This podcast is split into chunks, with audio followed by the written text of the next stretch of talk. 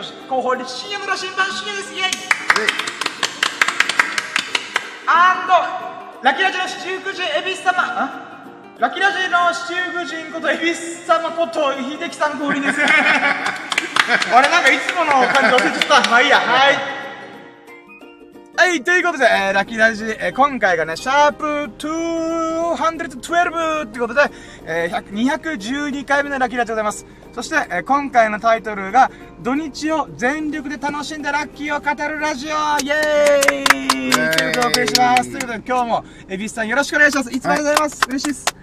で、今日はね、あの、土日のラッキーがちょっとてんこ盛りすぎて、あの、巻きで喋るつもりなんですけども、もしかしたら1時間かもしれない。だけど、なるべく早めに終わらせるように頑張りますので、ちょっと落ち着けてるけど、もう眠いと思うんですけど、はい、もうビリヤード10時間やった後にこのラジオは辛いと思うんですけど、ぜひともよろしくお願いします。はい。あ、待って、コメント来てる。えー、朝食の魔術師さんからコメント来て、やったーありがとうございます。おはようということで、 Good morning ペコリンチョおはようございます。ありがとうございます。いやー、土日のラッキーを振り返っていこうと思いますんでね、うん、あの、朝食の魔術師さんの、まあ、お時間に入れちゃうお聞きいただけると嬉しいです。よろしくお願いします。はい、ということで、まず、まあ、結、結論から言うとね、まあ結論というかタイトルでありますけど、土日めちゃくちゃ頑張りました、僕。いろんな意味で。もう心身ともに頑張りきりました。出し切りました、いろんなもの。あまあ、ここで疲れたとは言いたくないなと思って。うん。いやー 何から喋ろうかなと今思ってます。うん。そうですね。ちょっと日曜日はもうほんと、えー、夕方からずーっと恵比寿さんと一緒にいたんで、うん、まあそれはちょっと後で話すんですけど、まあ土曜日。土曜日なーもう、何から話そう。えー、あ、まあそうね。うん。まあこっからですね。えー、まず、えー、友人と、えー、遊びました。うん、で、スサノオ君とテペリ君と友人と遊びました。イェイで、その、あ合流した後に、まずはね、飯食、食いたいってことを言い出したんで、うん、で、あ、じゃあどうするみたいな。最初ラーメン行くみたいな。うん、で、沖縄県の茶谷町というところに、まあ、いろんなご飯屋さんがあるんで、そこ行こうかなみたいな。あ、そこでなんか食べようかみたいな。で、やってさっき、最初ラーメン。うんを食べようかな。天下一品とか、うんうん、あの、花月とか、うん、あえー、なんだっけ、朝日堂じゃない？なんだっけな。あ忘れちゃった。まあいいや。うん。まあ、そういうラーメン屋さん行こうってなったかで、あ、ステーキ良くない？みたいな。うん。っていう話になって、やっぱりステーキというお店でステーキたんまり食ってきました。イェイ。で、まあ、やっぱりステーキっていうのは、まあ、あの、本州の方はね、いきなりステーキのパクリですか？みたいな。って思うかもしれないんですけど、まあ、それで言うならばパクリなんでしょう、おそらく。でもですね、このやっぱりステーキって、確か5、6年前に開業して、そっからとんでもないけどバッて広がったんですよ。沖縄全域に、うん、えー、店舗が広がったんですよ。うん、で、ここのお店の、なんていうんですかね、ビジネスモデルがとっても面白いなと思って、うん、あの、基本的には肉焼いて出すだけ。なんですよ、うん、で、お米とサラダとかが食べ放題でもうサラダバーみたいな感じで置かれてるんですよね。うん、それをひたすら自分で取っていくみたいなスタイルで、だから、お店の人件費がだいぶ下がるんですよね。うん。調理場はもう焼く人だけで済むんで、うんうん、あとはこのボーイさんというか、あの、店内のスタッフだけで終わるみたいな。うん。って考えて、あ、まあ、ホールか、ホールのスタッフだけで終わるので、そういった意味で、多分固定費が低いから、どんどんどんどん新しい店舗出すみたいな。うん。ってなってるんですよね。あ、では大丈夫ですか？なんか眠そうですけど。まあちょっともう目つぶりながら聞いてるけど。ああ、どうぞ、もうすいません。全もう申し訳ないです。ありがとうございます。はい。巻きで喋ります。はい。で、そのやっぱりステーキで、えー、最低価格が1000円からスタートなんですよね。うん、で、1000円の 150g のステーキセットを食べました。美味しかったー、そしてそこで動画も撮りました。イェイ、うん、ん。なのでね、やっぱりステーキというものが何ぞやって思った人にね、いつかこの動画をね、楽しんでもらえるんじゃないかなと思って動画撮りました。で、そこにスサノグとテペリ君もね、あの、動画協力、撮影協力してくれたんで、本当にありがとうございます嬉しかったです。うん。で、その後、うん、えじゃあボーリング行くかと。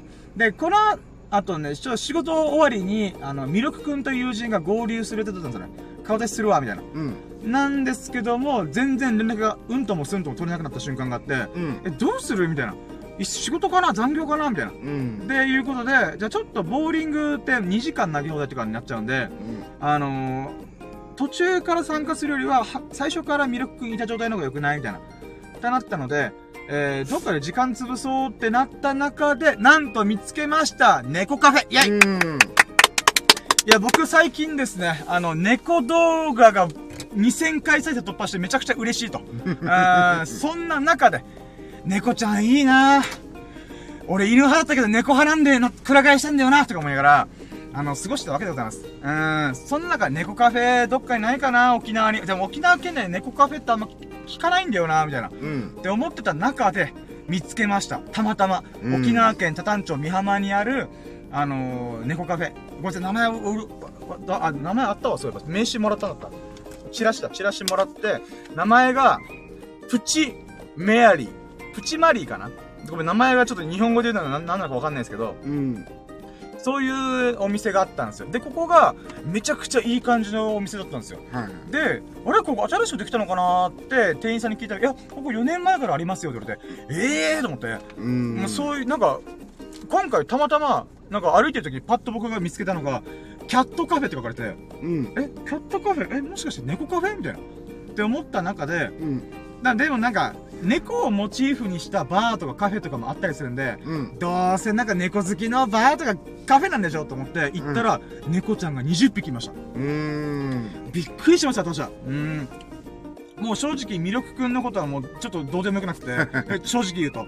まあまあでもミルクくんを待つという体で、まあ10分20分ぐらいちょっと楽しもうやつさ、みたいな。ということでみんなも行きたいってなったんで行ってきたんですよね。入って、あのー、まあ、1000円、まあ、入場料金とかもろもろ込みで1000円ぐらいで終わるかなと思って入ったんですよ。うん。で、蓋を開けてみたらミルクから全然、全然連絡が来なくて、結果1時間いました。うん。で、その間、僕たち、時間がとろけるかのごとく、あれ？もう1時間経ったの？みたいな。うん。っていう状態もありつつ、その餌も買ったんで、このチュールっていうのかな？液状のなんか、3万のなんか、ご飯みたいな。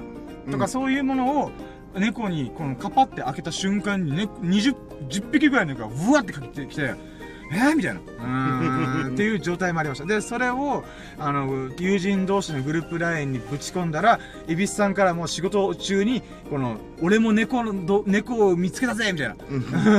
もう、LINE グループが猫まみれになりました。うんなんか、猫アレルギーの人みたいな、これ大変だろうな、みたいな、うん、って思うぐらい、猫まみれでした。うん。で、もちろんそれもね、動画いっぱい撮ったんで、どっかのタイミングでね、それをアップできたらなと思ってます。うん。っていう感じかな、猫カフェに関しては。うん、で、なんでこれ今度ね、ぜひ、エビスさんと一緒に行きたいなと。はい。ちなみに猫アレルギーってこと大丈夫ですか？あ、全然猫アレルギーとかないよ。あ、うん、じゃあもう行きましょう行きましょう。うんうんうん。定休日多分なかったはずなんで、あ、あったかな？ちょっと待って。ちょっとね、チラシ見たらわかる。あ、でもね、日曜日多分休むってことほぼありえないと思うんで、うん、うん、そうですね、普通に空いてますね。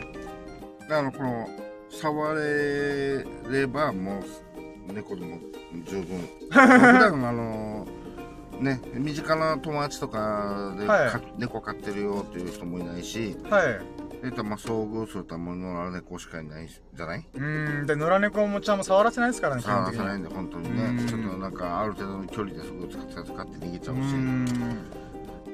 なんかこの一緒なんかこうなんかイエーイっつってこうかわいいかわいいってできるっていうのも最高だね。うん。で今ちょっとチラシ見てたら、うん、最終入場が9時半夜の9時半なんで、うん、だから10時まで空いてるんですよ、うんうんうん、なのでまあなんていうんですかね。日曜日の夕方ぐらいから動いて、うん、あのー、まあ落ち着いたタイミングでいいんですけどそのどっかの日曜日で行ってもいいんじゃないかなと思って、うん、うん。10時までだったら全然なんかみんな動けると思うんでまあみんなじゃなくても少なくとも僕と恵比寿さんは行きますけどね。うん、僕はもう早くまた触れ合いたいと思ってるんで。うん。っていうのがありました。なのでぜひとも行きましょう、今度。はい。で、えっ、ー、と、その後に、じゃあボーリング行くか、つって。で、ボーリング行って、えー、入会費がなんと、えー、1300円取られました。びっくりした。高っと思って。え、それ、ええー、と思って、僕、俺ボーリングそんなハマってねえんだけどな、みたいな。うんっていう流れだけども、あの、投げ放題するためには会員登録しなきゃいけないと。まあ、しょうがない。これもスサノー君とミルク君のツェペリ君に付き合うつもりでもうやっちゃうかと思って。で、合計金額3000円ぐらい使って、まあまあ、ボーリングのシューズも借りたりとか。で、それで、えー、エナジックボールっていう北谷町にある、えー、ボーリング場で楽しみましたと。うん、うん、で、僕、その時のボーリングが、超つまんなかったんですよ、正直言うと。なんでかっていうと、全然当たらなかったんですよ。ああ。もうガーター、ガーター、ガーター、ガーターみたいな。あの、調子悪かったの？そうなんですよ。で、なんでだろうなと思った時に、なんか、めちゃくちゃか逆にカードかかりまくってたんですよ。うん。なんだったら、このレーンのガーター寸前の縁、うん、その縁部分に行くか行かないかで大きく曲がり始めて、はい、そっからピンに当たらず端っこで落ちるみたいな。うん。だからもうほんと指なり状にカーブ描いてるんですよ。うん。ええー？と思って。曲がりすぎやんみたいな。で、これなんでなんだろうなと思った時に、僕、一番最初に、あの、そのツェペリ君から、このカーブボール、を教えてもらった、スピンボールを教えてもらった時に、うん、チェペリ君はその場所あんま良くないって言ってて、うん、なんでかっていうと、曲がらないって言ったんですよ。なので、僕、そこで初めてスピンボール、カーブボールやったんで、うん、つまり、曲がらないものに対して、曲がるように投げてたんで、うん、その癖で、その、今回、チャタンのエナジックボール投げてるんですよ。でも、チャタンのエナジックボールは、ちゃんとした例になってるから、滑るらしいんですよ。うん。いうことで、滑りすぎたんですよ、今回。ああ。うっそだなと思って。で、なんかもう、隣では、あの、ツェペリ君とスサノ君がガンガンガンガン入れるんですよね。うん。まあ、その中、ちなみに、あのー、ミルク君は、なんと寝てました。あの、うん、連絡来たら寝てたみたいな。で、それ疲れてるからちょっと今日やめとくわ、みたいな。えー、と思いながら。うん。まあ、じゃあボール楽しむかってなって、まあ、お疲れと思いながら。で、まあ、エナジックボールで、もう僕はね、もう、自分にコテンパに負けました。うーん。100点超えるぞって意気込んでいったものの、うん、まあ最初は、あの、まさかの入会料が1300円っていうのガクブルして、うん、え、えー、みたいな。俺そんなボーリング余ってねえのにと思いながら、まあでも楽しいっちゃ楽しいけど、まあまあまあ、わーわーっていう風にやってたら、2時間投げ放題もうスタートして、1時間か、投げ放題スタートしてるから、うん、早く投げないぞとって言われて、うん、僕全然心の準備も体の準備も整ってない中で、スタートして、もうボロ、前半ボロボロ、そのまま後半もボロボロみたいな。ボーリングむずいなーとか思いながら。まあ、まあそんなこと言いながらも、後半ストライクとか1本2本出して、やった嬉しいみたいな、うん、こともあって、まあなんだかんだでボーリング楽しかったなと思いながら。うん、なのでね、セペリ君と、えー、スサノ君、本当にありがとうございます。うん、楽しかったです。で、その後に、セペリ君が飲みに行きたい。なんだったらキャバクラ行きたいって言い出して、で、1時間でいいから付き合ってくれみたいな。で、僕は基本的にお酒1年ぐらい飲んでないんで、で、かといって別にもう今更お酒飲む気もしないんで、うん、うん、まあまあまあ、でも俺お金ないよ、みたいな。言ったら、いいよ、おごるよ、みたいな。うん、で、スサノ君もおご、行くみたいな。まあ、行くよ、みたいな。うん、ってなったんで、まあ僕がドライバー、まあ、なんだろうな、あの、僕がこの車今回出したのってお願いされたんで、あの、ツェペリ君絶対お酒飲むんだろうなと思いながら、まあ実際案の定あったらお酒飲んでいいみたいな。うん。うんって感じだったんで、全然いいよ、みたいな。だったので、まあちょうどいいかと思って。うん。で、えー、キャバクラに行ったと。で、キャバクラでまあ、いろいろあったんですけども、ざっくり言うと、えー、ツェペリ君と佐野君に、えー、いろいろおごっていただきました。ありがとうございますイェイ、ね、で、楽しく過ごさせていただきました。うん、うんで、うん、なんつうんすかね。なんだろう。まあ、楽しかったっちゃ楽しかったんですけど、僕、飲み会っていうか、キャバクラ自体がマジで年単位でないんですよ。うん。最後にそういうお店ってのはガールズバーが最後じゃないかなと思うぐらい、そういう女の子のお店に基本行ってないんですよね。はいはい。で、そんな中で、今回久々に行って、なんか、しかもシラフなんで、うん、なんか、なんていうんですかね。女の子との遊び方が全くわからなかった。もうなんか、えどうやってみんな楽しんでんの？みたいな。だったんですけども、最後の最後ぐらいに着いた女の子がめちゃくちゃ頭が良くて、うん、その女の子といろいろ話が弾みました。話が弾んだっていうか僕が聞きまくってました。キャバクラってどういう感じなのとか、なんていうんですかね、キャバクラなんでやると、やると、やろうと思ったのって結構踏み込んだ話を普通にぶぶっ込んでたんですよね。正直じゃあな、もう丁寧に、あ、これ聞いてもいいかなみたいな。うん、もし言いたくなら別に言わなくていいよみたいな。とか言いながらもいろいろ話したら、あ、全然話しますよみたいな。で、その子がめちゃくちゃなんか、 interesting。なんですか知的、知的で面白い方だったんで、うん、あめっちゃしっかりしてる子だなと思って。こういう子タイプだわと思って。うん。僕がお金あったら、ここに通うかもと思いながら。うん。まあでも金がないんでね、私は。うん。っていう感じでそ、そういうことを過ごしました。うん。まあなのでね、うん、まあ本当楽しかったですね、土曜日。うん。で、その他も二人を送り届けて、はぁ、疲れてあ、疲れて頑張ったみたいな。疲れて頑張ったみたいな。っていうことで、まあいろいろありまして、あの、その日が終わりました。うん。で、まあ、他にもいろいろあったんですけど、もうここは、えー、察してください。うん。で、まあ、その後翌日、えー、日曜日やりましたと。で、日曜日は夕方の4時頃から、あの、エビスさんと約束したことがあって、それが何かというと、もう今日の話ですね。もう、夕方4時に、えー、エビスさんが今月末とか、まあ、来週末ですよね。うん。に、えー、初めてビリヤードのハウストーナメント大会。まあ、ハウストーナメント大会に出ると。うん。で、それの会場の下見、うん、まあ、その、あるプールバーに行くので、な、那覇にあるプールバーに行くので、まあ、そこに、えっ、ー、と、み、みんなっていうか、まあ、エビさんと、まあ、僕。で、他にも友人が都合が合えば行こう、みたいな。まあ、とりあえず僕はもう確定で行くつもりだったんで、うん、で、まあ、で、エビスさんが、あの、車出してくれて、ひろ、僕を拾って一緒に行くよ、みたいな。ってなったんですよね。うんうん、で、それで僕もね、あのー、朝まで飲みに付き合って、、やばい、睡眠時間やばいなと思ってから、この前僕、エビスさんとの仕事で、1時間遅刻するって第一ションボ起こしたんで、もうそれの中でヒヤヒヤしながら、あ、おー、よかった3時半にギリギリ起きたみたいな。で、そっから急いで髭剃って、あ、よし、準備 OK! みたいな。で、4時過ぎても、あれ？エビスさんから連絡が来ないみたいな。で、まあでも、ぶっちゃけ、なんていうんですかね、LINE が既読になってなかったんで、あ、これもしかして寝てるかもな、みたいな。で、けど僕は、なんていうんですか、別に、他にもやることいっぱいある人間なんで、うん、まあまあ、じゃ都合がいいから飯食ったりとか、爪切ったりとか、なんかこのカレンダーの予定とか整理したりとか、うん、そういうことやっときゃいいや、みたいな。で、さすがに5時ぐらい過ぎて、5時15分ぐらい、1時間15分でやってて、さすがにここら辺ちょっと電話しとこうかなと思って、うん、なんでかっていうと、これ、眠ってるパターンじゃなかったら怖いなと思って。うん、それなんか事故に巻き込まれたとか、なんかそっち方面の可能性が出てきたぞと思って。うん、なので、ちょっと、あまあもし寝てたら申し訳ないなーと思いながら電話したら、割とすぐ出て、え？すぐ出たみたいな。あれ？もしかしてマジで事故ってたのかなみたいな。なんか事件に巻き込まれたかなと思ったら、ごめんなさいみたいな。っていうことで、あ、そうなんですか？あ、よかったーと思いながら。ってことで、まあ、準備いろいろしたんだけども、ちょっと二度寝しちゃったみたいな。うん、で、僕も、あ、だったらなんだったら三度寝していいっすよ、みたいな。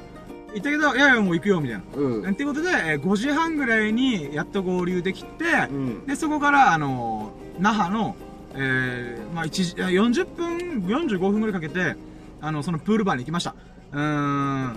結構道のり長かったっすよね。うん。この那覇って言って、まあ、沖縄の南部の、まあ、県庁所在地あるんですけど、その那覇の端っこなんですよね。うん。なんだったら南部寄りというか、この、那覇をもう横断するつも、横断で縦断する勢いで、突っ走ってやっとたどり着くみたいな。うん。っていう回答だったんですよね。うん。うん。まあ、なのでそこに今回、まあ、なんですか、僕、プールバー、いつも行ってるプールバーしか、ぐらいしか知らないんで、うん。どんな感じなんだろうなと思いながら、ちょっとワクワクしながら、行ってみたんですよね、エビスさんと一緒に。うーん。で、だんだん、この、そのプールバーが近づくにつれ、僕が昔勤めていた会社の近くだったんで、うん、ああ、ここは懐かしいなーみたいな、もうほんと数年ぶりだなーみたいな。と思いながら、あ、ここだよって Google マップが指し示したところが、僕が昔漫画喫茶として楽しんでたところ、うん、が、漫画喫茶が潰れて、そこが丸々プールバーになってるみたいな。うん、2階建てのプールバー、1軒や、だ、だ、1個建て、うん、の、2階、2階、2階に繋がってる、うん、あ2階建てのプールバーだったんですよね。でっかーと思って。なんかプールバーで、なんか1個建てで2階建て、2階建てのってすごく、すごっと思って。うん。なので、え、こんなところで大会するんだ、みたいな。もうここら辺で僕はもうワクワクしまくってたんですよね。台も多かったもんね。うーん。そういうの入ってみて、なんでびっくりしたのが、正面から入りたかったんですよね。ああ、そうね。なんでかっていうと、大会が開催されてるので、あの、裏口からお願いしますとか言われて、え、来週も大会あるのに、今も大会やってんの？みたいな。っていうところからまずびっくりして、で、1階に4台ぐらい、そのビリヤード台があって、で、正直店員さんにちょっと、あれ？これもし大会中だから、あの、一般のお客さんって入れないんですかね？みたいな。うん。言ったら、いやいや、2階でできますよみたいな。うん。ってことでいろいろ話をしながら、まあなんで受付を済まして、2階に行って。うん。で、そこら辺からだんだん、エビスさんの目つきが鋭くなってきたのを私感じながら まあ真剣だから、ね。まあ、そうそうそう。ああ、なんか目つきが鋭くなってるみたいな。なんか鷹のこと、鷹のような目してんな、みたいな。で、そこで2階に上がってみて、8台並んだんですよね。うん。で、なんか結構珍しいなと思って。8台置ける場所ってなかなかないなと思って。うん。で、それでなんか、まあ僕はビリヤードのこと全くわかんないんで、うん、エビスさんがこの台をチェックしてる方で、うーん、ここは結構、なんか難しい台だね、みたいな。うん、なんかポケットが狭いっていうんですか、うん、とか、結構ガチ勢、ガチ勢っていうか、なん、なんだろ？う。うん、まあ、難易度がちょっと高めになってる。うん、うん台だな、みたいな。でも、ここら辺で、あ、下見に来てよかった、みたいな。そうそう、そうだね。うん、っていう感じがありつつ、うん、で、まあ実際始めてみ、見て、で、なんていうんですか、実際打ってみたりとかいろいろやったら、やっぱ横幅が狭かったとか。うん、他の8台がぎゅうぎゅうに、ぎゅうぎゅうっていうかも入ってるんで、うん、隣のお客さんにちょっとなんか迷惑かけるぐらいの距離で置かれてるんですよね。そういったところでもちょっとなんか、うん、恵比寿さんの目が鷹の目のように鋭くなってたんですよね。うーん、みたいな。うん。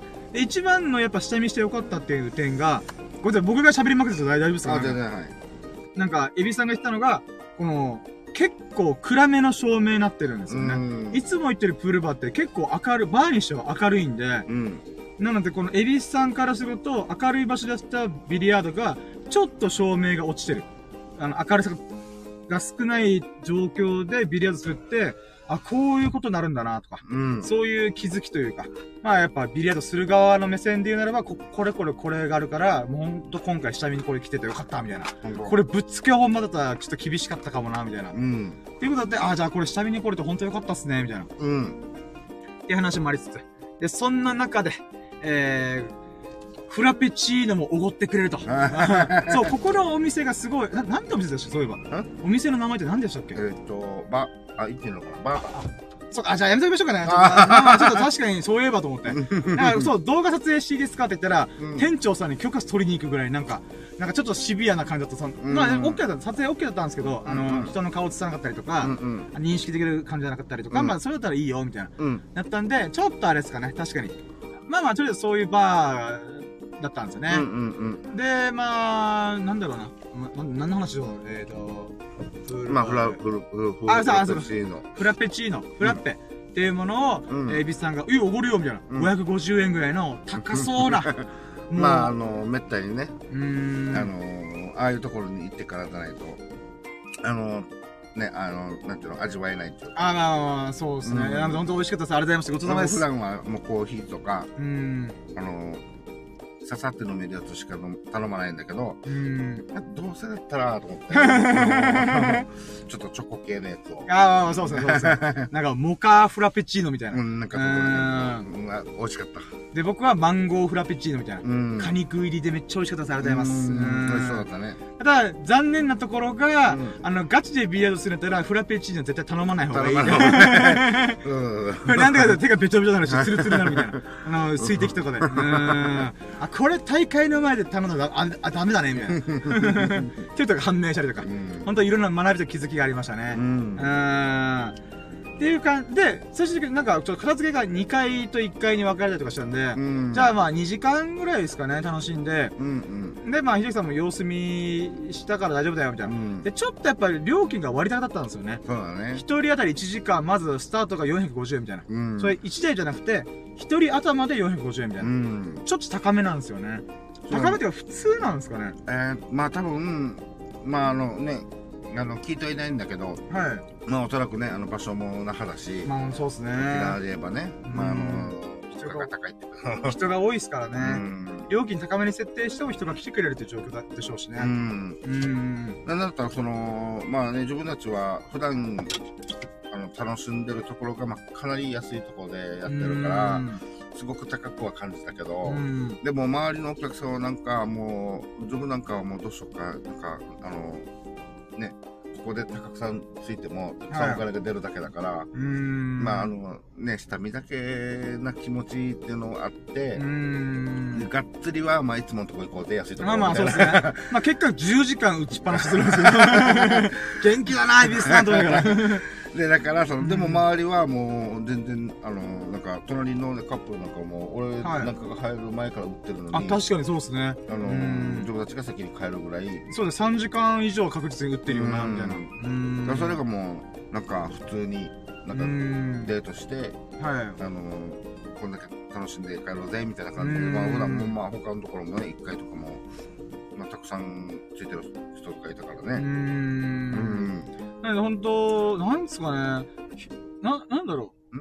あ、いやいや、なんか、みんな、よくここで、あ、よく、いやいやいや、すごいディスってかね、ディスってなくて、なんつうんですかね。あの、だって、口が滑りかけて、そう、滑りました。あの、つるってきてます。うん。ファール人でした。うん。なんかこの、ビリヤードのポケットも結構シビアな状態で、うんうん、えかつ結構人、人も激しく入れ替わりするんですよね。うん、そういった中で、なんていうんですかね。あの、長時間楽しむって本当ビレード好きなんだろうなとか、うんうん、このお店が好きなんだろうなみたいな、うんうん、そういうお客さんが結構、だから地元に結構愛されてるタイプのお店なんだろうなとか、うんうん、そういうのを感じました。うん、で、大会も、あの、トイレのなんかチラシコーナーみたいなところで見たら、実は毎週やってるらしいんですよ。で、それは、日曜日、土曜日、金曜日、土曜日とか日曜日とか。で、各、第1土曜日、第2日曜日っていう風に、やっぱ金、土、日の組み合わせで、あの、そのビリヤード大会が、その、そのランク分けだったりとか、例えばなんかシニアだったかな、なんか年齢で区別してるのか。はいはい、そうそういういろんなカテゴリーで大会を開いてるらしいんですよ。あ、すげえなーと思って。すごいね。うん。あ、待って、コメント来てる。あ、なんとしてたの？やった女神降臨イェイおはようございます、ペコリンチョ。おはようございます、ペコリンチョ。 Good morning、ペコリンチョ。おはようございます。ありがとうございます。うん。まあ、まあ、今ちょっとね、ビリヤードの話というか、今日ちょっといろいろ下見をしてきたっていう感じなので、うん、ちょっとその話をしております。うん。で、何の話でしたっけ？待ってよ。あ、まあまあ、とりあえずまあ地元に愛されてる。地元に愛されてる。ね、そうですね。2階建てするぐらい、もともと、えっ、ー、と、2階建ての2階部分しかプールバーなかったらしいんですけど、うん、下の漫画喫茶がちょっと閉店するっていう流れで、うん、じゃあ1階部分をもう吹き抜けにしちゃおうみたいな、うん、っていう流れがあったらしいんで、そういった意味では、なんていうんですかね、あの、まあ、経営がうまくいってるタイプのプールバーなんだなと思って。まあ、それも多分、このトーナメントのあの回数を多くすることで、はいそのガチ勢の、あのー、方も、はい、が、その、より練習し、に来るじゃないやっぱり。なんかこう、なんていうんですか、常連さんになりやすいというか。うん。多分そういう感じで、だろうね、やっぱり。うん、だと思います。まあ、そういった意味で本当今回下見できたことももちまあ、エビさんとしては実際ハウストーナメントでやる会場なんで、うん、下見してよかったというのもありますし、うん、僕自身は、はえー、まあ、大会とかに出ない、てかビリヤードも本当素人なんで、うん、まあ、でもそういった僕でも、なんていうんですかね、うん、やっぱ新しいところに行ってみることによって、あ、ここ経営うまくいってんだなとか、うん、あこの規模でプールバー経営あ運営できてるの超すげえみたいな、うん、とかトーナメントいっぱいやってるってことは、まあ、今言ったように、エビさんが言ったように、まあ、地元に根付いてる、うん、愛されてる、常連さんがいっぱい来てる、あの、プールバーなんだなみたいな。うん。うん、で、なんだったら、だからその、はい、いつもやってるところも、まあまあ、それなりに広いスペースで、あの、お店はあるんだけども、はい。その同じ、その2回分だけで考えても、いつも自分たちがやってるプールバーよりはちょっと広めだったよね。広めでしたね。ちょっとどころじゃないね。まあ少なくとも。変だから倍ぐらい、うん。倍ぐらいちょっと広いかな、みたいなね。そうですね。いつも言ってるプールバーが4台なんで、それでシンプルに倍置ける面積でありつつ、それが上下にある、うん、そうですね、そうですね。いやー、だからすごいなーと思って。で、スタッフ、うん、スタッフの数もだから多かったからね。確かに。うん。だから人件費すげえなーみたいな。うん。パッと見多分6、7人ぐらい動いたんですよね、スタッフ同じ時間帯にそのぐらいのスタッフがいるっていう。うーん。って考えたら人件費多分月間だけでも結構飛んで、まあ多分、うん、100万単位で動いてるはずなんですよね、人件費が。でいつもの場は、あの自分たちが言ってるいつもの場は、はい、常に一人だから。ワンオペですか まあある意味すごいもうバタバタしてあの それはそれですごいなと思うけどあ、そうだ、注文、料理とか飲み物の注文タブレットでしたからね。あそうそう那覇のそのプールバー。まあちょっとあのー、なんかね。まあちょっと。基本的ねみたいな。これ二度手間じゃんとか思いながら。なんだよ、これ、これなんか不具合起きてるじゃないかよ。そしたら注文の仕方が微妙に違ってたみたいな。あの、ここ押していただいて、みたいなね。ああ、そうだったんですか、すいません、みたいな。うん。けどもありつつ。うん。まあそんな感じ。はいはい。そうだね、もう一つ言えば自分はやっぱりあの、長くビリヤードしたいじゃない？うんでそこに長らく座るってなってきた時に、やっぱり、まあね、いつものバーが、はい、えっと、中で喫煙できるっていう。ああ、そうかそうか、はい。のでね、まあそこの新しいところ、今日初めてたところはもうあの、完全中は禁煙で。そうですね。で、一旦外に出て、すっごいムッシムッシしてるところの暑いところで吸わないといけないっていう。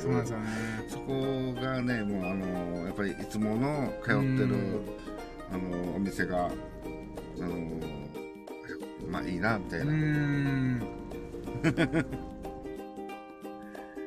まあ、なので、本当僕らの地元の近くにこのお店があっていいなと思いつつ、まあ、那覇は那覇の良さがあるなとか思いつつ、うん、まあ、その違いを認識できたのがとっても良かったですね。うん。うん勉強になりました。まあ、吸わない人からするとね、店内が禁煙っていうのは、まあ、すごいありがたいことだろうし、うまあ、それはそう、どっちも良さがあるよね。うん、そうですね。あとは。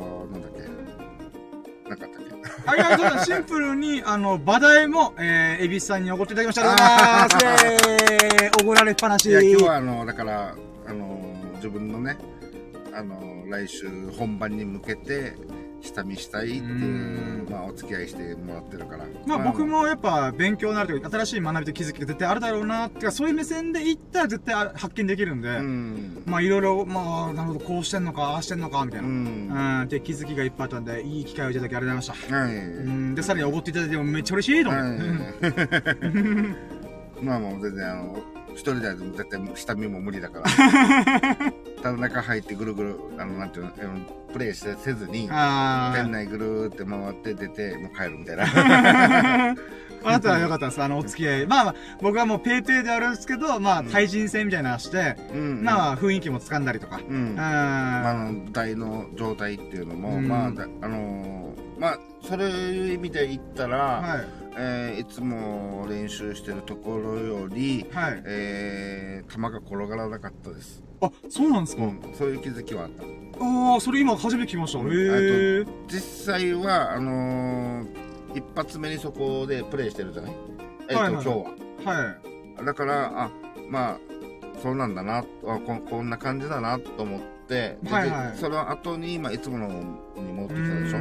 そこだ、そこでやった時に、あの、なんて言うんだろう。いつ、あ、さえー、最初に新しくやったところよりも、はい、もうめっちゃ転がる。だから、あ、そうだそうだ、こんな感じだよと思って、あ、だから向こうは、あ、そんなに転がらないってことが気づいたああ、これ結構でかい気づきですね。うんなので、あのー、また新たに来週の本番の時は、それを踏まえて、まあ、えでき、あのー、考えてやらないといけないなっていうこの気づきが。そうです。つく力もめっちゃ変わりますよね。そうそうそう。ちょっとやや、そうだね、強めにこうやっていくか、その、まあまあ、あの、それを踏まえたね、プレーをちょっとしていかないといけないなっていうことが気づいたから、これは大きいなと思って。いや、確かに、そうですね。だから今日本当に意味のある、うん。下見。そうですね、ぶっつけ本番でこの状態をプレイした後に、あれ？あれ？みたいな、うんうんうん、で。気づくよりは絶対良かったですよね。うんうんうん。うん、なるほど。まあ実際はそれを含めて、まああの、うまくいくかいかないかっていうのは、やっぱりこう腕もあるから、でもでもあの、そういう気づきがあったっていうのはね。ああ、いいっすね。行ってよかったっすね。うん。あなるほどっす。こなんなんすか？他になんかあれ、あ、でもなんかまあ僕はもう普通のつも、いつものつもりでビリヤードして楽しんでるだけなんで。んあ、あー忘れてたなんか絶対忘れてんなと思って、これだエビスさんに一回勝ちましたイエーイ思い出したかわー、せっさそうだったっす思い出したか。いや、なんもなかったけど、なんも以上かなと思って、流そうと思ったけど。あぶね、あぶね。危ない。思い出したか。いや、もう本当嬉しかったんですよ。あの、ナインボールというルールで、あの、ビリヤードプレイしてる時に、うん、でも僕基本的には、エビスさんとビリヤードを楽しみ始めて、多分半年ぐらい経ってるんですかね、おそらく。うん、うん、そうかな。うん、多分そんな中で、うんこのビリヤードを僕がちょこちょこやるようになって、まあでも遊びのレベルで、やってる中で、まあ、なんていうか、ハンデありとかで、うん、あの、勝ったり負けたりとかちょこちょこあったりした中で、恵比寿さんが本気モードの時、ガチモードの時って、確か一回も勝ってなかったはずなんですよね。ああ、そうなんだね。そうそうそうそう、ん、多分そうだと思います。で、それぐらいが多分3ヶ月前ぐらいなんですよね。つまり3、4ヶ月前ぐらいのタイミングで、まあ、ハンデがあって、なんか、ちょこちょこちょこちょこやってる中で、うん、まあ、ハンデありでも勝ち、勝ったりとかがあったんで、うん、よし、ハンデなしでやりましょうとか僕が、あの、言い始めて、はいはい、で、そこから、えー、エビスさんもこの、なんていうんですか、もうビリヤードのやつが急上昇、急、もう、熱量がめちゃくちゃブワンって上がって。あ、そうだね。それらへんぐらいだもんね。そうなんですよ。うん、エビスさんがマイク持ってきて、もう、いつものプールに預けて、新しい、なんかこう、いろいろ、なんていうんですかね、こう、自分で一人で行ったりとか、えそういう取り組み、新しく取り組んでる中で、で、僕もビリヤード最近ちょっとちょこちょこやらなくなって、うん、なんかその中でエビスさんどんどんどんどん成長しまくってって、うん、で、そこから全然なんかワンチャン勝つ要素もないみたいな。惜しいすらもないみたいな。毎回ボールが残ってるみたいな、僕のボールみたいな。っていう中で。だったらね、あの、深夜は1個も入れてないのに終わるパターンもある。そうそうそうそう。まあ、マス割りは確かに、あ、マス割りあったのかな？マス割りは。マス割りはないと思う。そうですね。言ってだけなんか、なん、なんていうんですか、例えば僕がブレイクして、エビさんが全部入れるとか、はあったと思うんですけど、逆マス割りだみたいなことだったと思うんですけど、実際ブレイクからの、ものはなかったかな多分。なそんな感じもありつつ、とりあえず勝てなかったんですよね。うん、1回も。で、まあ、8ボールは絶対まあ勝ってることないだろうなと思ったら、9ボールだけは唯一、ビギナーズラックでワンチャンいけっかな、みたいな。うん、あの、9ボールだけ、エビスさんがたまたまミスした瞬間に、僕が運よく、9ボールだけ入れりゃ勝ち、みたいな。うん、っていうタイミングが来ればギリ勝てるみたいな。うん、そんなレベル差がある中で、今回回ってきた絶好の潜在一遇のチャンスがあったんですよね。でも、あの、チャンスって言ったら、結構2回。あ、そうです、2回あ、2回ぐらいですかね。2回かな ?2 回ですね。1回目が、確か、8番と9番だったかな。うんうん、8番を入れて、うん、入れた後にいいポジション、もう9を入れる、もう絶好なポジションにたまたま行って、これ入れれば俺勝ちだ、みたいな、うんうんうん。っていうところでポカして入れられなくて、わっちゃーみたいな。っていう流れがありつつ、で、2回目の潜在一遇のチャンスはちょっと、あれだったんですよね。あのーさっきと同じように、だから7、8、9とか、うん、この3つを入れれば、しかもこれも、この7、8、9の順番でコンコンコンって入れれば、うん、あのー、うまいポジションに流れていく。うん。本当あ、これ来たみたいな。うん。うん、っていうタイミングで、7入れて、8入れてないみたいな。だったかな、多分。うん。うんうんうん。で、その中で、あー、潜在一遇のチャンスを逃したか、俺、みたいな。うんでなまあ意外にそんな難しくないっていうかねまあまあそうですまあ簡単でもないけど、すごく難しいわけでもないけどまあちょっとああやっちゃったみたいなねあー、これやっちゃった。もう、またエビスさん決めて終わりだ、みたいな。うん。あっていう中で、まさかのエビスさんが8入れたのに9を入れ損ねるみたいな。おーみたいな。俺まだ生きてるみたいな。っていうのがあった中で、うん、で、僕またポカするんですよね。確かポカしたんですよ、一回。うん、で、うわーみたいな。だけど、僕がポカしたせいで、なんていうんですかね。エビスさんの入れづらい場所に行っちゃったんですよね、確か。うん、で、それで、まあ、どうかなみたいなところでやったら、やっぱ、入らなかったんですよね。で、そしたら、エビさんが結局うまいんで、この Q とポケットと手玉が割と一直線だったかな。なんか、そんな複雑なことしなくても、なんか僕が狙える位置にたまたま来てたんですよね。うん、はいはい。で、それで、あ、これは来たみたいな。潜在の一遇チャンス再びみたいな。ということで、さっきのチョンボがあるから、どうしよっかなと思いながら、うん、まあ、とりあえず行ったれいってことで、やってみたら入れましたと。いやー、よかったー !100 日ぶりに勝ちましたっつって。いやー、負けちゃいましたね。まあ、あのー、まあ、エビさん来週ハウストーナメントがあるんで、そこでね、心をボコボコに折る、折る気はなかったんですけどね、ボコボコに折れるわけないですけどね、本当たまたまのラッキーなんで。俺を気持ちよく、あの、送り、送り出す役割をしてほしかったんだけど。もう絶対ビリヤードできるレベルですらないんで、僕は。全力でやった上でたまたま勝ったんだよ。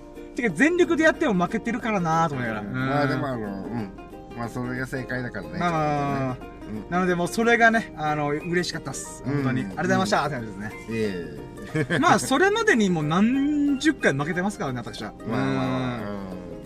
まあまあ、そういった中で、まあ楽しんで、えー、なんだっけ、あ、まあその次の、あまあいつも言ってるプールバーに行こっか、みたいな、うん、ってなったんですよね。うん、で、その流れでわーって行って、まあプールバーついて。うん、で、僕、まあちょっとお店がいっぱいしたんですよね。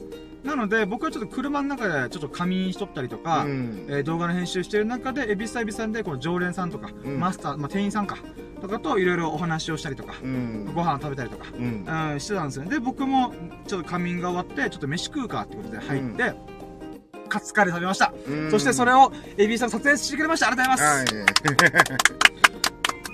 す。で、その流れで、まあちょっと、なんていうんですかね、あのーなんで、まあ、カレー食べながら僕が動画撮ってるのを見て、そのスタッフの方、スタッフの若い子、うん、まあ、20代前半ぐらいですかね、うんうん、の男性のスタッフくんが、あの、YouTube やられてるんですか？みたいな。うん、って感じでちょこちょこ話してくれたんですよね。うん、で、その中で、あのー、あ、だったら沖縄の人で頑張ってる人いますよ、みたいな。うん、それが確か、待って、おい、ま名前を今、うる覚えっていう。あ、沖縄侍というチャンネル名の YouTuber さん、YouTuber さんがいらっしゃるんですよね。うん、で、その人が結構やんちゃ系なんか暴走族とは言わないけど、結構ガテン系というか、うん、系の振る舞いをしながら、えー、チャンネル登録者が4.3万人ぐらいいるんですよね。うん、多分年収、年収でいう、年収というかこうチャンネル自体が儲けた金額がおそらく1000万弱ぐらい絶対いってる確定のやつの人なんですよね。うん。まあ700万から1000万は確実に稼いでるからな、じゃん。すごいね。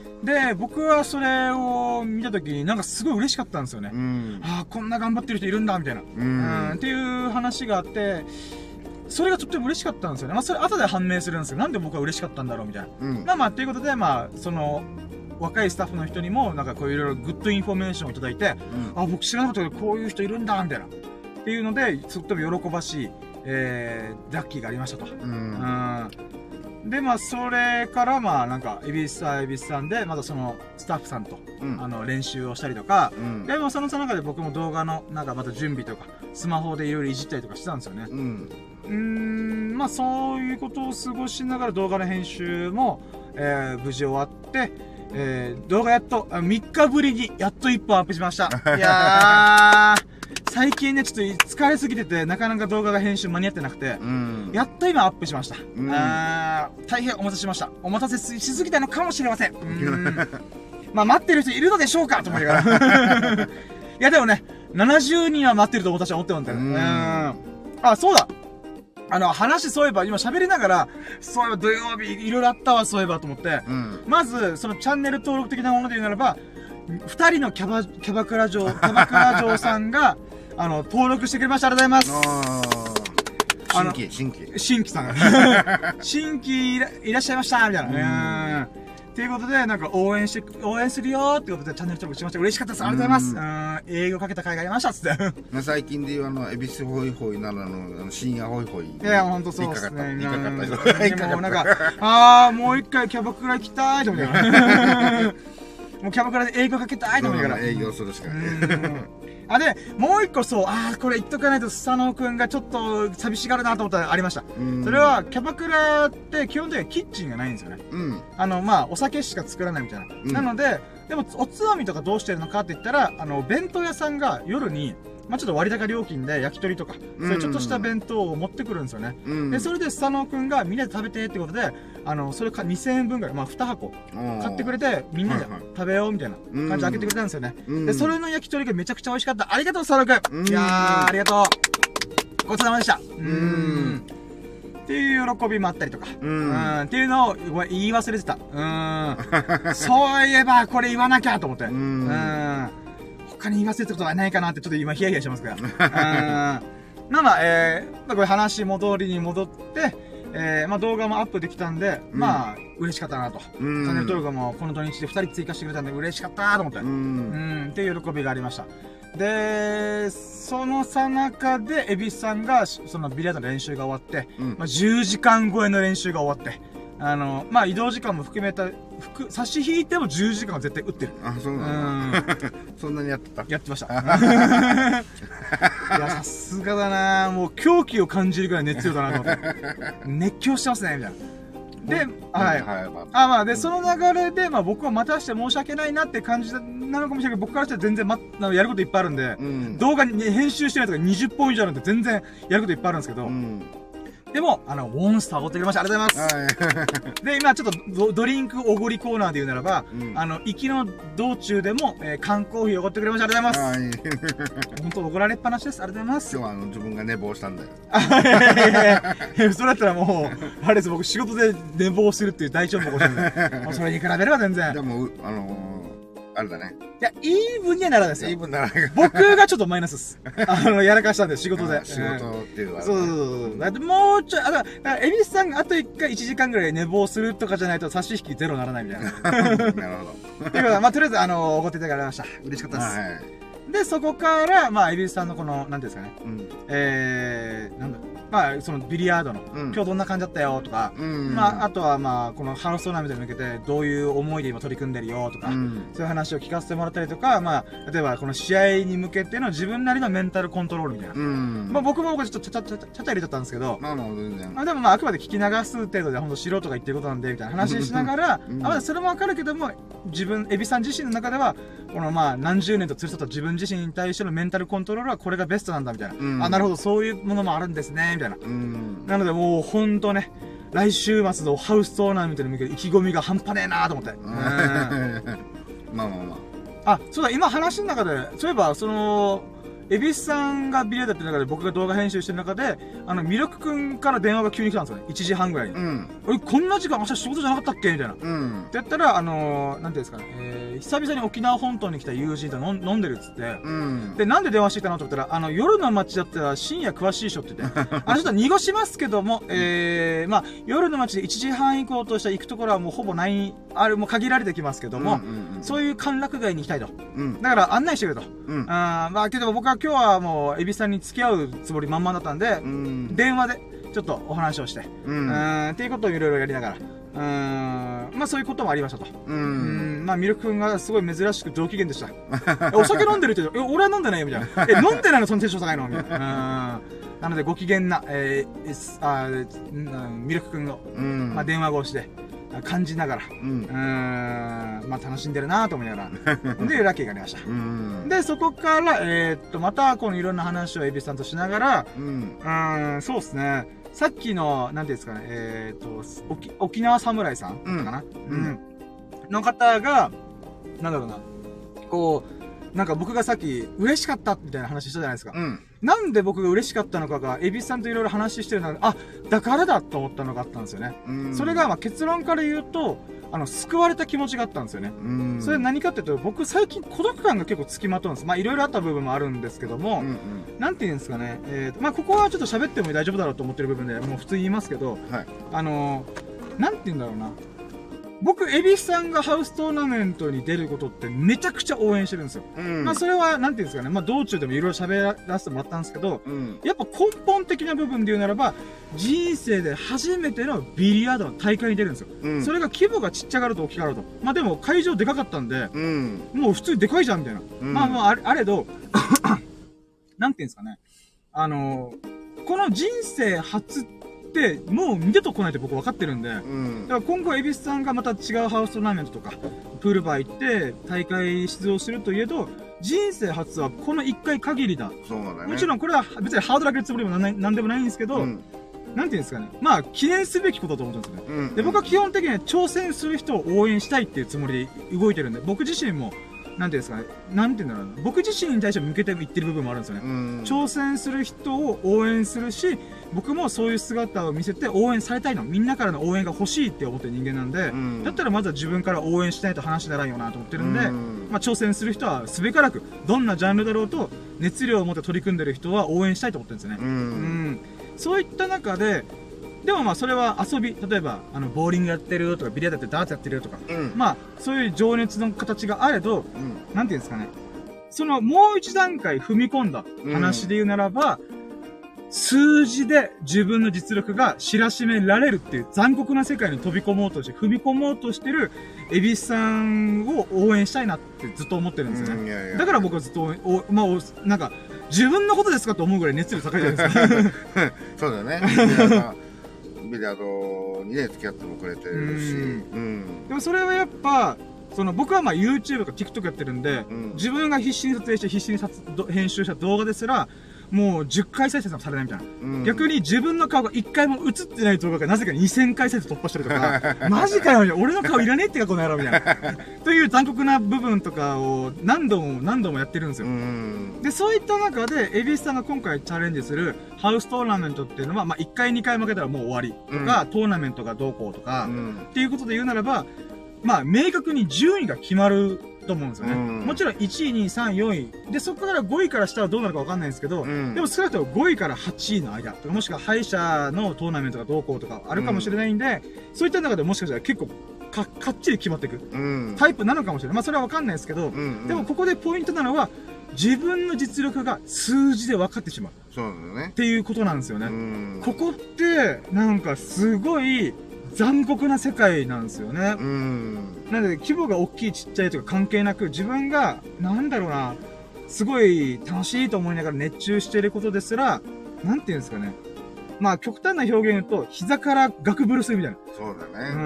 うん、そういう、なんていうんですかね。なんかこんな、うん、あの、うまくなりたいって、あの、前は、楽しい、楽しいがまず最初にあって、その次に今度はもう上手くなりたい、勝ちたい、負けたくないみたいな勝負っていうものになってきて、でそれが今度またさらに、あのトーナメントっていう試合っていうものになってくると、よりそれがより強調される。負けたくないそうなんですよね。自分のメンタルの度合いが全然違いますよね。だからその、普段どんだけ伸び伸びと、あの、ビラ、ビラード練習しながら、スコスコスコスコ決めようが、そういった大事な大会だっていう時に、その、まあ、変な話、まあ、いろんなね、緊張するとか、その、対人とやっぱやるわけだから、まあ、いろんなことが起こりつつ、実力の半分も出せないなっていうことってよく聞くじゃない、はい、まあ、それで、まあ、結果予選落ちとか、その順位、順位が決まるとかの段階じゃなくても予選落ちみたいな。シビアですね、本当。たくさんいる中で予選落ちったら、もうそのたくさんいる中の、あの、中の少人数にすら入らないっていう。う順位すら決めてくれないみたいな。でそうなってきた時のメンタルって一生懸命やればやるほどうんなんかね心にくると思うんですよね打ちのめされるっていうかさそそれ怖いじゃない正直。いやもう気持ちは僕は分かるとジャンルが違えど気持ちは分かるつもりです僕は。だからなんだったら楽しいだけでやっててもいいんじゃないっていう見方もあるはずだけどでもあえてそこに、はい、あの自分はまあ、飛び込んで踏み込んでいくみたいな。あのそのために一生懸命やってるんだよなってことでね。そうですね。うん。だから来週は楽しみ、楽しみ、怖い そうなんですよね。ワクワクドキドキなんですよね。僕はもう毎回動画上げてワクワクしながらドキドキしながらやってます。でもこの年でこのドキドキ感もまた味わえるって幸せだなと思うね。確かにそうですね。うん、一生懸命が何かにこう一生懸命熱中できるっていうものが。取り組んでるってことですからね。うんっていうのはもう幸せだなと思うね、本当に。そうなんですよね。なので、やっぱこの数字の世界に飛び込もうとしてる人を、まあ、やっぱ僕は応援したいんですよね。うん、頑張ってくださいみたいな。うん、まあ、なんだろうな。まあ、勝ってほしいっていうのももちろんあるんですけど、うんうん、まあ、一番は負けたとしても、勝ったとしても、うん、あの、楽しんでほしいなって一番あるあるんですけど、うんうん、まあまあ、でも、楽しいだけだったら大会に出ないじゃないですか。うんうんうん、勝ちたいからこそ、自分の実力を知りたいからこそ、高みを目指していくみたいな。うん、ん、っていう部分もあると思うんで、まあまあ、とりあえず、なんていうかな、まあ、応援してますっていう。何度も見ますけども。ひっくるめてね。うん。お前ありがとうございます、本当に。そうなんですで、ごめんなさい、話でかかったんですけど、話戻って、うん、僕さっき、沖縄の YouTuber の沖縄侍さん。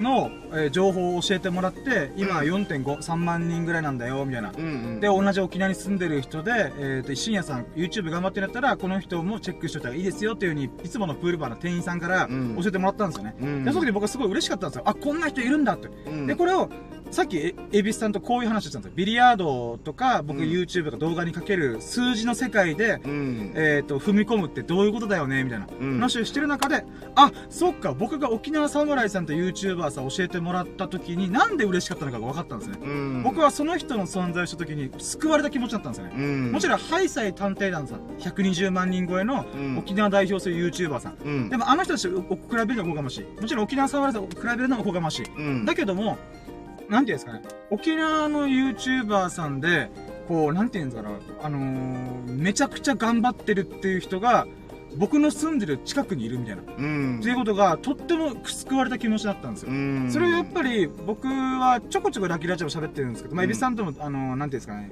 プライベートでもいろいろ喋ってるんですけど、うんやっぱ孤独感があるんですよね。もちろん、あの、エビさんとか、佐野くん、つあつっぺりくんとか、ミルクくんとか、いろんな人に応援してもらってるし、今回の、なんか、まあ、来てくれた南道氏さんとか、イーフチャンネルさんとか、みここさんとか、まあ、いろんな人に応援されてもらってるのは分かってるつもりなんですよね。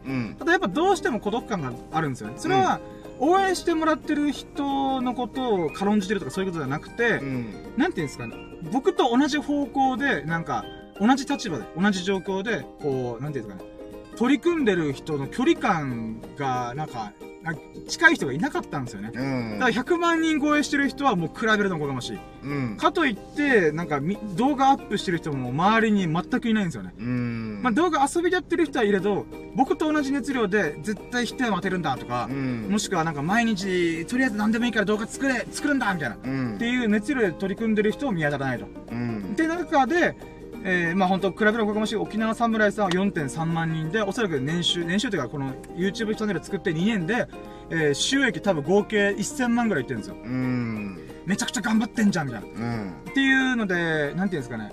僕はもうそこにたどり着きたいと思って、うん。うん、もう、で、その人のさ一番一発目の動画も、もうめちゃくちゃスクロールして遡って、うん、見てみたら、お姉系キャラで一回やってたんですよ。あの、あの、キャバクラのお姉さんみたいな女装キャラみたいな。うん、女装っていうか女性のちょっとモノマネをする。うんうん、えー、っていうキャラクターでやってたのが、今はやんちゃ系 YouTuber なんですよ。うんそのギャップつまりこの人めっちゃ頭いいんだろうな、で努力してるんだろう、いろいろ考えてんだろうなっていうか、もう一発目の動画と最新の昨日アップされた動画を見比べると分かるんですよね。そういった意味ではこの人、こう、みんなに喜んでから見てくれる人を喜ばすために試行錯誤いっぱいしたんだなと。そういったものも明確にするわけです。まあ僕自身も動画作ってる身からしたら、もうほんとすごいなーみたいな。っていうのを感じたんですよね。で、やっぱそれは1本目の動画で、から今の現状の動画までで、ああ、こういう風にいろいろやってるんだなっていう努力の道筋が見えただけですごい救われた気持ちになるし、あー、なんか孤独感が少し和らいだんですよね。うん。なのでそれがとっても嬉しかったし、救われたなっていう話がありました。うん。だからいい情報を教えていただき、あの、店員くんありがとうと思いながら。うん。っていうこともありながら。うん、で、今現在ラッキーラジオをすると。エビスさんにいろいろ話しながらもこんな時間まで付き合ってもらってありがとうございますと。はい、うん、そして、えー、コメントで、あの、朝食の魔術師さんがコメントくれたりとか、うん、なんとしさんが、もう女神降臨していただきました。おはようございます。ペコリントというコメントいただきました。嬉しいです。うん。ということで、もう本当いろんな人に応援してもらいながら、ラッキーラジオもやっているって感じですね。うん。うんっていう感じっすかね、今日は。もうちょっと、あの、2日分のラッキーをね、うん、あの、わーって喋りまくったんで、うん、あの、漏れが半端ないと思うんですよね。うん。で、ぶっちゃけ漏れちゃいけないエピソードあるんじゃねえかなと思ってるんですけど、うーん、大丈夫だよなって今は不安に思いながら、あの、僕の記憶を遡っております。うん。んあ、なんですかコメントだ。あ、やった嬉しいです。えー、眠くないの？すごい。あー、ありがとうございます。いや、もう、自分で言ったらもう目つぶ うんうんって言ってるんで、ぶっちゃけあの、睡魔と戦いながら。いや、それでもありがとうございます。いやいや、もう失礼、失礼な感じだけど。あ、いやいや、全然全然、つけてくれてありがたいです。で、僕に関してはですね、もう、あの、一般の人と、あの、生活リズムが大きくずれてる人間なんで、今僕にとって夕方の6時です。い や、やっぱテンション高いからね。あ、なんとしてなんか、睡魔との戦いっていうことで。いや、本当ありがとうございます。本当に。うん。あの、ビラード一生懸命ってやった時はもう、あの、目、目柱ギンギンでやってるくせに、くせに、なんかラジオの時に、なんかあの、睡魔と戦い。ああ、でも10時間打って、今ですからね。そりゃそうだよな、と思いながら。いや、まあ。いや、でも本当楽しかった月ありがとうございました。ねえ、もうこちらこそ。楽しかったです。もう来週まあもしかしたらどっかで僕今週のバイトのシフトが、うん、えっとん？水え水曜日休みで、うん、えー、また金土休みだったかな、うん、なったのでまあまあどっかでもしかしたらまたビリヤード、うん、やったりとかもしくは練習してる様子をちょっと覗き見に来るかもしれないんで、まあ、あのね恵比寿、恵比寿ホイホイどうせ。発動するかもしれない。発動すると思うから、どうせ。まあまあ、で、まあ一応日曜日に、大会があるってことで、ちょっと僕も僕でスケジュールちゃんと考えて組まないと、応援しに行けないんで、ああ、まああのまあ朝の9時、10時ぐらいから動き始めるってことだったんで、まあ、なんとか、バイトの日段、バイト、夜、その夜にバイトがあるんで、うん、まあちょっとどのタイミングでこう行く、お邪魔しに行くかみたいな。うん、まあスケジュール組んで、もう、だからもう人生初の、えー、まあ何度も言いますけど、蛭子さんにとっての人生初のビレラ大会っていうのは、もう今回が最後、最初で最後なんで、当たり前ですけど。一応あのー、まあちょっと言うと、はい。えー、俺もトーナメント初めてだし、はい。その、なんだったらいつもプールバーのトーナメントですら見学したことないわけ。仕事中なんで。はい。なので、どういう感じで進行していくかが、まだ自分を把握してないのと、はい。えっと、その会場もまあ結構な台数があって、大きなお店っていうこともあって、ちょっとしあのトイレの方にあの、まあ、話ちょっと少し出てるんだけど、はい、いつものこのバーのトイレを行くところの、はい、ちょっとしたところになんか記事みたいのがあ掲示板みたいなのありますね、うん、あれはまさにあっちのバーのあそうなんですね、あのー、広告でその、はい、トーナメントがあってその結果この方たちが上位入賞しましたみたいな、まあ、今回はそういう記事載るかどうかわかんないけど、はい、ただまああのあっちはそのぐらいあのなんていうの？まああのああいう記事になるぐらい規模が大きいってことですよね。そうそういうことなんで。だだからよりあのプレイする方が集まりやすい。そうですね。だと思うんだよねっていうので、えっと、一応、スタートは10時というふうに一応は聞い。てはいるんだけど、はいはい、その10時一発目にすぐ出番があるかどうかもわかんない。あ、まあ、それはもう全然。うん、で、それで、えー、それがどのぐらいの後に自分が出番があるのか、うん、その時にすぐ出番があるのかがもう、ま、もう全然わかんないんで、うん、だからこの、なんだろう、あの弱深夜的にねちょっとあのいろいろと忙しい時間帯の中にパッてきたものの自分がまだ全然プレイしてないとかもしくは終わって終わ終わるってことはないかもしれないけどまだ出番じゃないみたいな、まあ、運よくこうプレイしてる状況の時にまあ来てくれたら一番いいけどなと思いつつまあそこら辺少しちょっとまああの頭に入れておいてもらって。まあまあちょっと10時ぐらいには着くようなつもりで動きはするんですけど、まあ大会ってどんな雰囲気かも見てみたいんで。うんまあ、自分じゃないにしろ周りが普通に大会としてやってるはずだから、まあ、雰囲気はまあすぐ感じれると思うけどね。まあ、なのでまあ社会経験のいいことをしてもまあまあ楽しみたいんで、まあ全然あのお気になさらず。うんあそうですね、これで1時ぐらい3時間後に試合でやると、ああ、どうしようかな、みたいな、仮眠しとこうかなとかなるじゃないですか。まあでも車で行くんで、自分の車で行くんで、うん、まあ車で仮眠しとこうかな、みたいな。うん、とかまあそういういろんなことはできるんで。うん、まあまだ、まあその辺の。まあそうですね。うん、まあ、そうですね、他の予定もちょっと立て込んでるんで、どうこうややりくりします。うんまあまあで本当楽しみですね。はい。うん、応援してます、本当に。そのた、あ、まあ話、ちょっと思い出したそのためにまた、あの、あら、新たなアイテムを注文した。そうで すね、そうですね。えー、いや そうなんですよね。本当に大会のためだけに、っとした注文、アイテムを注文したし。いや本当ガチってますね。いや、素晴らしい情熱です。いやもうメラメラメラメラ思いますね。あいや、いい、いい、僕もそういう姿勢にいい刺激もらってます。うん。ということで、もう1時間超えちゃったので、締めましょうかね。あ、はい。お付き合いあります。うん、あ、まあ、大丈夫。なんかここに喋ったことあると全然。いやまあもう全然出し切った。まあ僕、うん、むしろ、むしろ僕が土曜日の件を出し切っているかなっていう不安が今、ずっと渦巻いてますけども、まあ。うん。まあ、それまた今から出さ、出さ、出されるとかなりな。まあまあ、そうですね。長尺になる。はい、ということで、じゃあもう、ここで1時間にわたりお付き合いいただき、本当にありがとうございます。はい。で、恵比寿さんもね、もう本当10時間ビリヤードの後にラキラジ1時間付き合ってくれてありがとうございます。うん、で、そして南しさんと、えー、朝食の魔術師さんがコメントくれました。本当にありがとうございます。ありがとうございます。そしてアーカイブで聞いたそこのあなた、本当にありがとうございます。イェーイということで、まあ、サンダー FM、えー、のラッキーラジが、まあ、いいな、面白いな、応援したいなと思っておりましたら、ぜひ、ハートマーク、コメント、フォロー、何卒どうかよろしくお願いします。うん、そして僕は YouTube、TikTok で、まずはショート動画から今、ちょこちょこちょこ作ってますんで、ぜひとも応援してもらえて嬉しいです。ぜひね、ちゃあプロフィール欄から、えー、TikTok と YouTube 見てもらえるととっても嬉しいです。そしてそこでね、もう深夜応援するよっていうことだったらチャンネル登録、高評価、コメントよろしくお願いします。いつかね、あなたを喜ばせる動画必ず作るので、うん、ぜひとも応援してもらえて嬉しい次第でございます。はい、ということで、えー、ここまでお付き合いいただいた優しい優しい、えー、エビスさん、ナンドシさん、えー、朝食の魔術師さん、えー、そして、アーカイブでたまたま聞いてくれたそこのあなた、本当にいつも聞いてくれてありがとうございます。もうみんな優しい。うん、応援してくれてありがとうということで、そんなあなた方が、ほがらかな日々と、幸を日々を過ごすことを心の底から祈っております。Thank you for listening. Have a nice day! Yeah! はい、ということでありました。で、今回が、シャープ212ってことで、212回目のラッキーでございました。うん、土日を全力で楽しんでラッキーを語るラジオというのも、いろんなことがてんてこまいでも盛りだくさんな、うん、えー、土日でございました。えー、まあ、でも楽しかったなー。よかったねー。負けたし、今日。あそう。確かにそう。エビスさんに100日ぶりに書きました。ワニかなと私は思いました。はい、ということで、まあ、あのー、楽しい土日で、本当に猫カフェも行ったし、うん、えー、ステーキも食ったし、うん、ボーリングもしたし、うん、キャバクラも行ったし、うん、いや動画もアップできたし、いやー、濃厚でした。もう多分これ終わったら電池急にオフになります。はい、ということで、えー、ありがとうございました。お付き合い本当に本当にありがとうございました、はい、ありがとうございました。それでは、えー、皆さん、ハバナイスで良き日々をお過ごしくださいませ。バイ、じゃ、終了